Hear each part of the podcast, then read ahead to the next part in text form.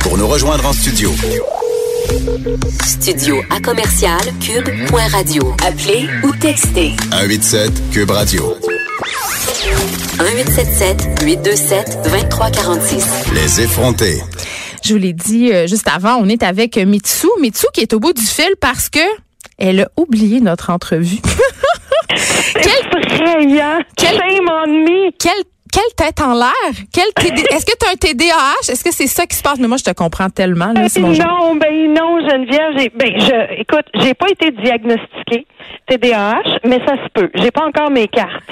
Cependant, je dois te dire que justement, moi, mon horaire est tellement comme planté là, à la corde. Là. Je fais tout le temps la même affaire à la même heure. Puis aujourd'hui, de vous avoir dans mon horaire, c'était tellement différent que je vous ai oublié. Ben- Fait que, alors, je suis très déçue parce que j'aurais aimé ça vous euh, vous euh, serrer la paluche, vous voir, vous coller, vous dire que vous êtes bonne, mais ce sera pour la prochaine fois. Mais on t'a au téléphone, c'est quand même pas pire. ben, écoute, ça va être une belle discussion. Ben écoute, euh, on commence d'emblée parce que euh, le 28 mars, tu lances une gamme de produits, euh, des chandails, des études cellulaires. Et là, avant que tu m'expliques un peu ça va être quoi cette histoire-là, j'ai envie de te poser une question parce qu'on est les effrontés. Puis vraiment, quand j'ai vu ça, je, je te parle, mais tout de ma première réflexion. Là, la première chose qui m'est venue en tête, je me dis, coudon, quand on est une vedette au Québec, c'est-tu un passage oublié de créer sa marque, de, de créer ses produits dérivés? Je pense notamment à Maï Paiement, à Caroline Néron. Je me suis dit, elle a-tu, tu sais, elle, elle peur que ça vire mal? Tu sais, que c'est quoi cette idée-là? OK, ben premièrement, le 28 mars est passé. Oui. Déjà lancé. Et puis, et puis après ça, je te dirais non, au contraire, je pense pas que c'est vraiment pas que c'est un passage obligé, parce que c'est tellement un, risque de créer sa marche, sa marque, de créer une ligne.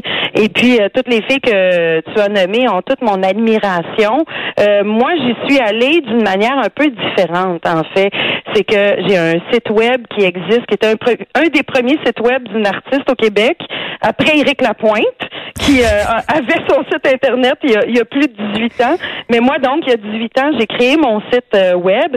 Euh, J'y écris depuis toutes ces années. Et puis donc, euh, il y a quelques mois, on a décidé de lancer une boutique en ligne, tout simplement, où euh, je fais de la revente de vêtements et d'accessoires et de produits pour la maison des autres. Cependant, il y a quelques semaines de ça, mon chum m'a lancé à travers les escaliers à un moment donné. On s'ostinait un peu. M'a dit, toi, t'es une passive agressive de luxe. Puis là, j'ai dit, sais-tu quoi? Je vais en faire des t-shirts. Et puis, c'est vraiment comme ça que ça a commencé parce que je trouvais que ça m'allait bien.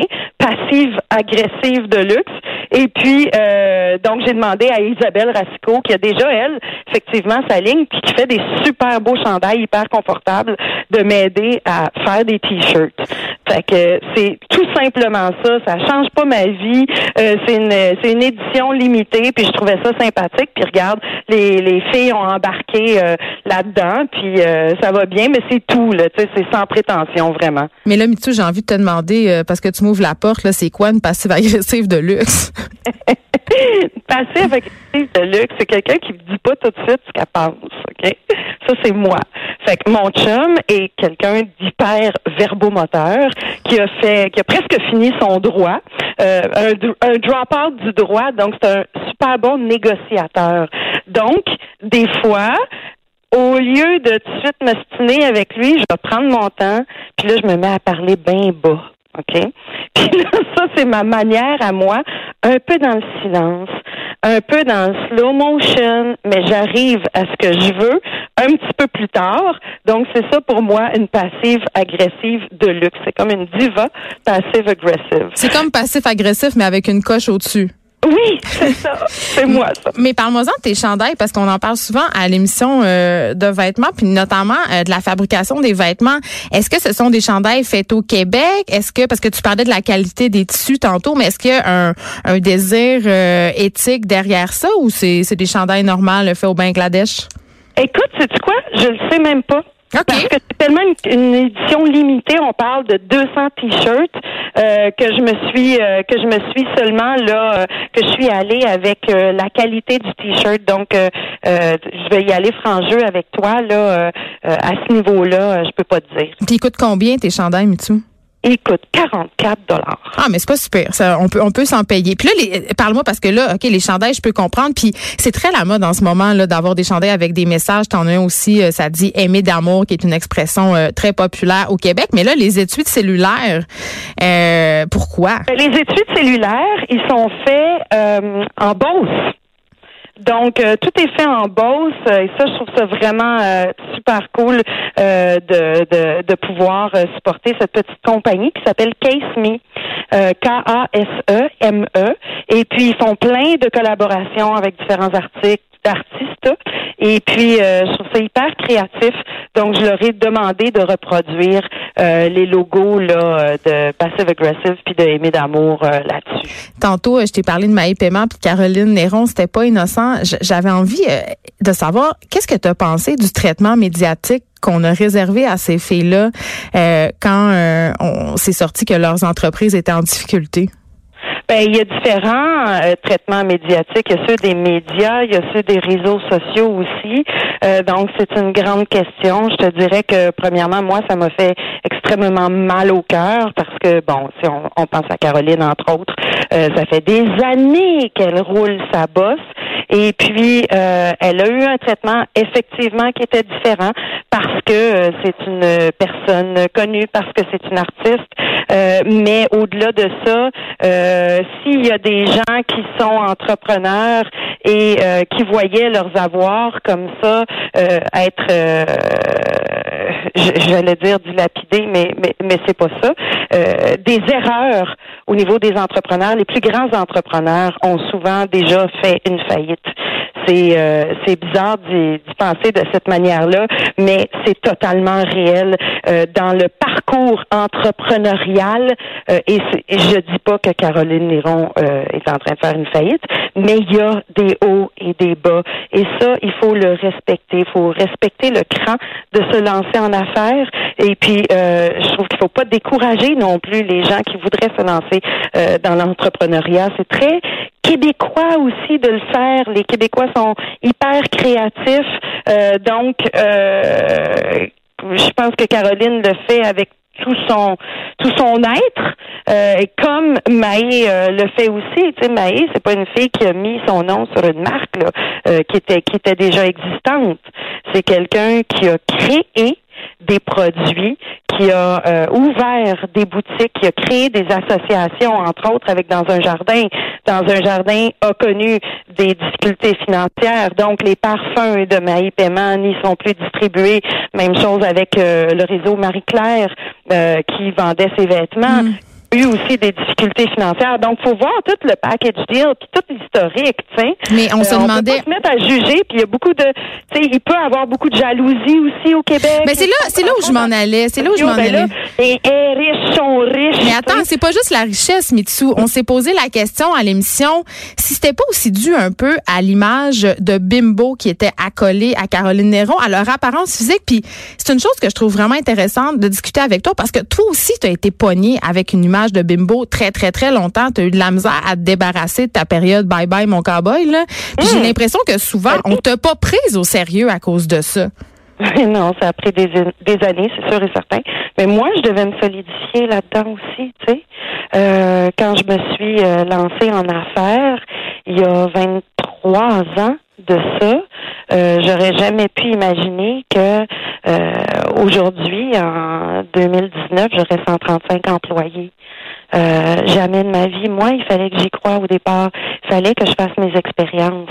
Euh, et puis, c'est vrai qu'au début, j'ai entendu de l'autre bord d'une porte, par exemple, à TQS, euh, parce que quand on a commencé, on était seulement dans la musique, en production de trames sonores, de films, de publicité, puis on faisait, euh, entre autres, toute l'imagerie sonore pour TQS.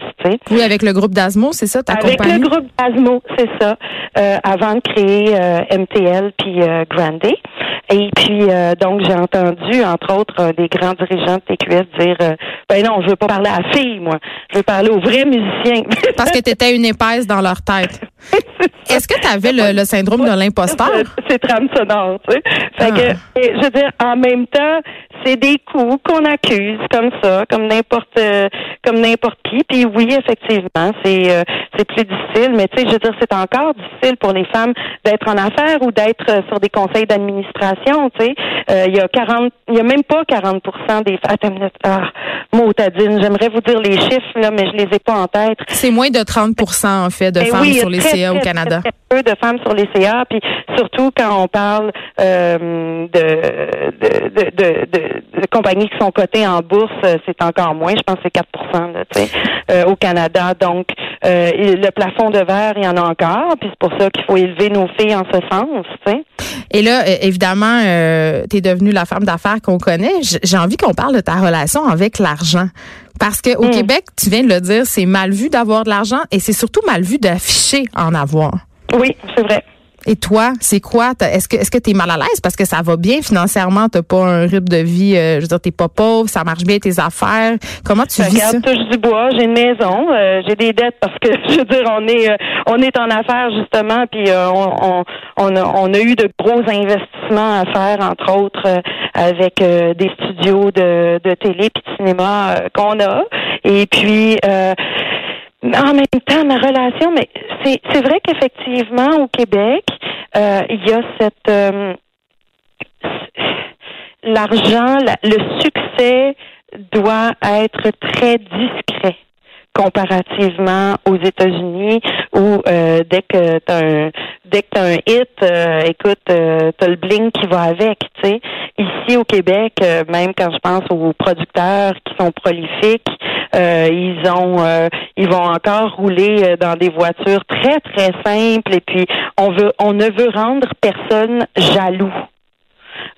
donc effectivement, c'est c'est puis, puis en même temps c'est correct. Je pense pas que les, les Québécois ont une, relation justement de, de, de, de, de parure et de paraître avec l'argent. C'est quelque chose qui est encore euh, ancré dans, dans nos valeurs, le fait de euh, que ce soit que ce soit peut-être un vice mm. aussi. Tu sais, c'est quelque chose de euh, louche. Donc, il y a, y a, toujours quelque chose de louche. et puis, ben, je veux dire, je pense que on n'a pas, on, on a une richesse qui est à la qui qui est au degré aussi du de la réussite qu'on peut avoir dans un petit bassin de population, tu sais. Euh, donc ça se compare pas non plus à ce qu'on peut voir ailleurs. Hey, écoute Mitsu, c'est déjà fini c'est la, ah, c'est, ben. quoi? C'est la preuve que tu vas devoir revenir en personne euh, nous rendre visite euh, aux effrontés. Merci pour ta générosité. C'était vraiment intéressant. Et euh, je rappelle que tes chandails et tes études cellulaires sont en vente sur déjà sur ton site. Moi aussi, tu vois, je suis mêlée. Moi aussi, je suis TDAH. C'était à partir du 28 mars. Magazine. Merci beaucoup. On, se rappelle qu'on est au mois d'avril, tout le monde. Merci beaucoup, Merci d'avoir été là, tout le monde. On se retrouve demain.